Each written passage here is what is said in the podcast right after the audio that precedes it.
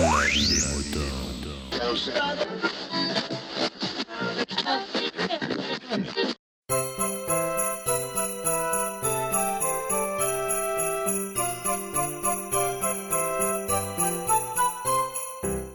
oh oh. Joyeux Noël et bonne année. Salut les petits. Comment allez-vous, chers moutons Aujourd'hui, on va fêter Noël. Hein? Comment Quoi Qui Phil Good Il a un truc à nous dire Ah Euh... Bon. Ok. Bon ben... euh, on, on va écouter, hein. Mais euh... Allez, bonne fête quand même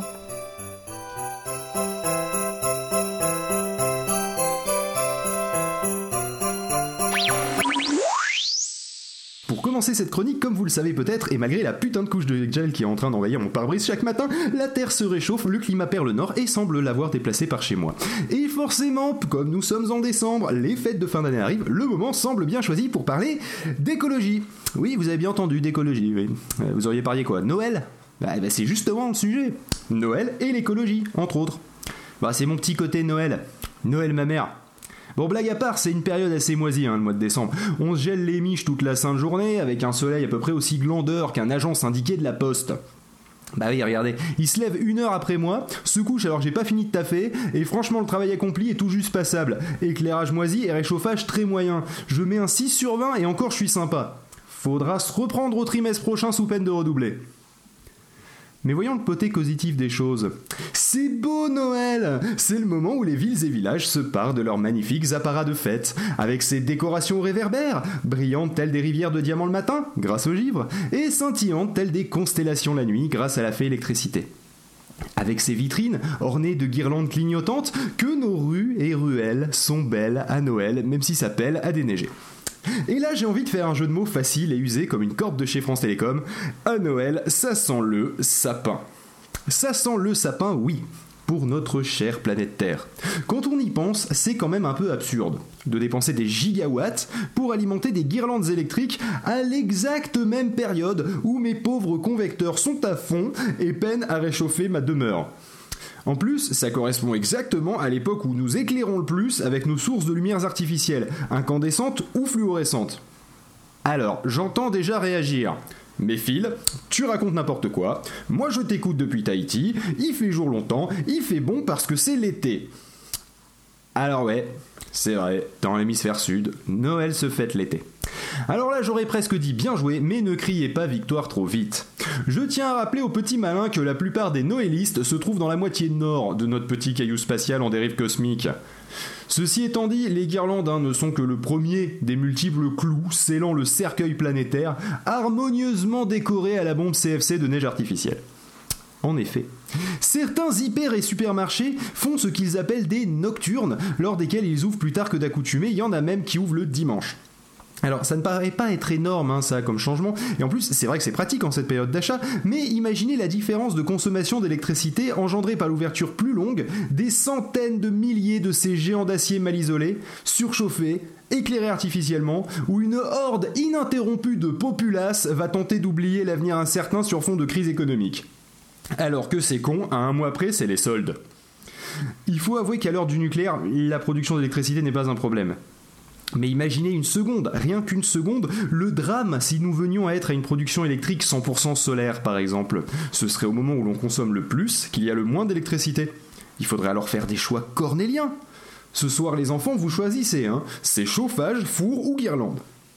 Bon, rassurez-vous, on a encore tout plein d'uranium et encore tout plein de pays du tiers-monde à condamner en y enterrant nos déchets. Donc clairement l'électricité n'est pas une denrée rare.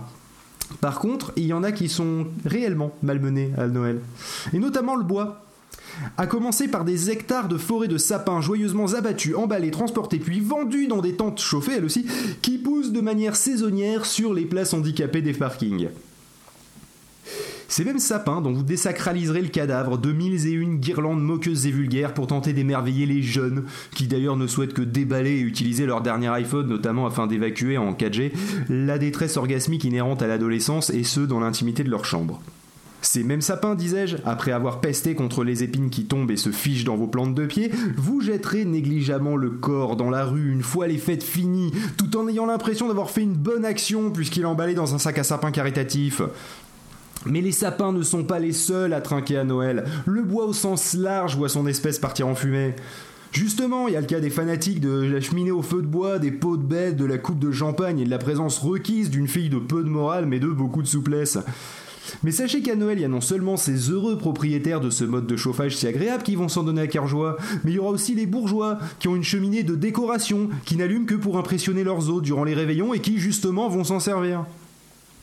Et si vous pensez que j'ai fait le tour de l'utilisation du bois à Noël, mais vous êtes loin du compte Et oui, qui dit bois ne dit pas forcément que sapin ou feu de cheminée Et que dire de l'influence de nos correspondances? Vous avez sûrement acheté une carte de vœux pour votre grand-mère, et sûrement aussi une enveloppe hein, pour l'envoyer. Bah, c'est vrai que c'est quand même le meilleur moyen de vous éviter d'aller la voir et de devoir passer 3 heures avec comme bruit de fond la vieille horloge du vestibule. Bon, je vous comprends, moi aussi je suis un petit-fils indigne. Cette fois que vous habitiez Paris, Toulouse, Bordeaux, La Réunion, Tahiti, hémisphère nord, hémisphère sud, cette fois-ci pas d'échappatoire, vous êtes tous concernés. Et rien que cela représente à l'échelle du monde des hectares entiers de forêts ravagées, broyées, laminées, parfois plastifiées. Mais encore, ce n'est pas l'utilisation du bois la plus massive ni la plus absurde à Noël.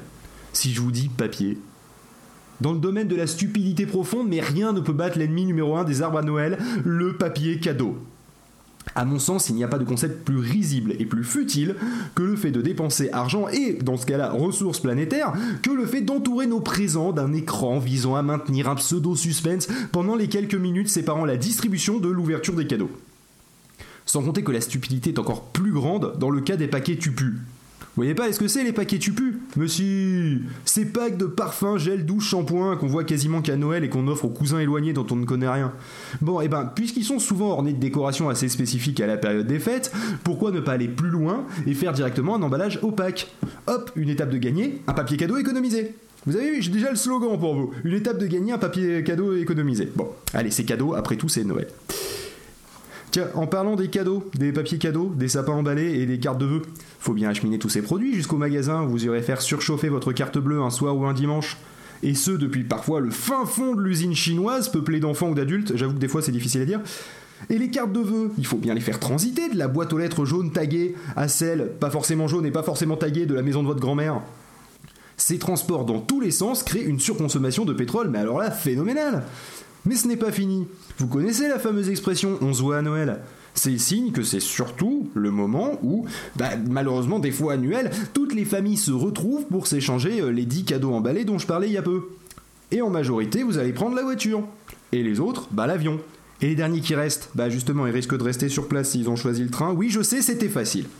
À cette surconsommation liée au transport en tout genre, il faut ajouter celle liée à ceux et celles qui croyaient s'en tirer à bon compte dans cette chronique, ceux qui se chauffent au gaz et au fuel et qui utilisent basiquement du carburant fossile alors que je viens justement de démontrer que c'est le moment où déjà on en consomme un max, pauvre fou. Tout cela génère de la pollution au dioxyde de carbone et accentue le dérèglement climatique et donc le givre sur mon pare-brise.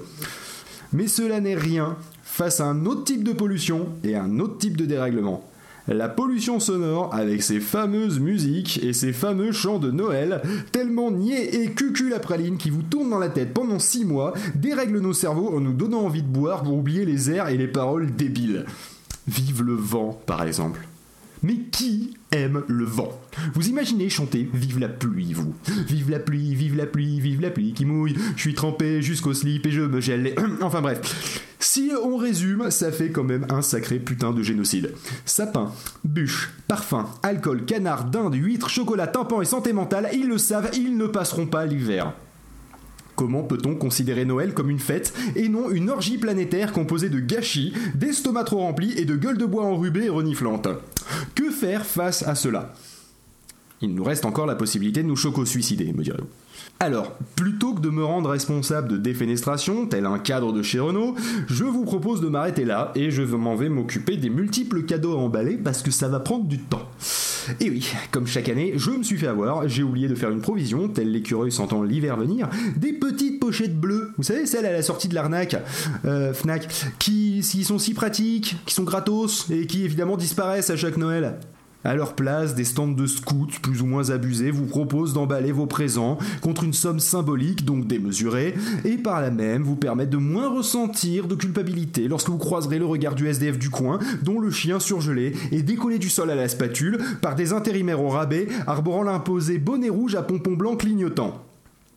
Quand les scouts délaissent les églises au profit des temples du consumérisme, vous le sentez là que ça fait des années que Marie a tâté du cintre Bref, comme chaque année, j'ai décidé d'emballer moi-même mes cadeaux. Et comme chaque année, j'ai acheté 2 km de scotch marron chez Casto pour la petite dizaine de cadeaux à offrir. Et comme chaque année, je vais me scotcher les deux mains à l'intérieur. C'est évidemment sans compter les dizaines de cartes et de petits messages obligatoirement sympas qu'il va falloir que j'écrive pour aller avec les cadeaux.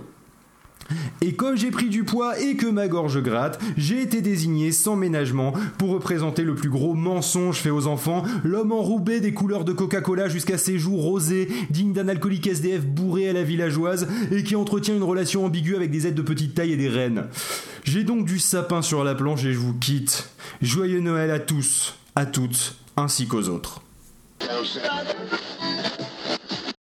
Exprimez-vous dans la vie des moutons, le podcast collaboratif et participatif. Abordez les sujets que vous voulez, faites partager vos envies, vos idées, vos colères ou vos coups de cœur. Comment faire? Vous pouvez développer votre sujet dans un plusieurs épisodes ou même lancer un débat avec d'autres auditeurs de la vie des moutons qui comme vous répondront via leur propre épisode. Envoyez un mail à picabou, p i c a b o u b x gmail.com avec un fichier MP3 de 8 minutes maximum. Vous pouvez aussi faire vos enregistrements via le répondeur de la vie des moutons. Le numéro est le suivant 09 72 47 83 53. La vie des moutons, le podcast fait pour vous et par vous.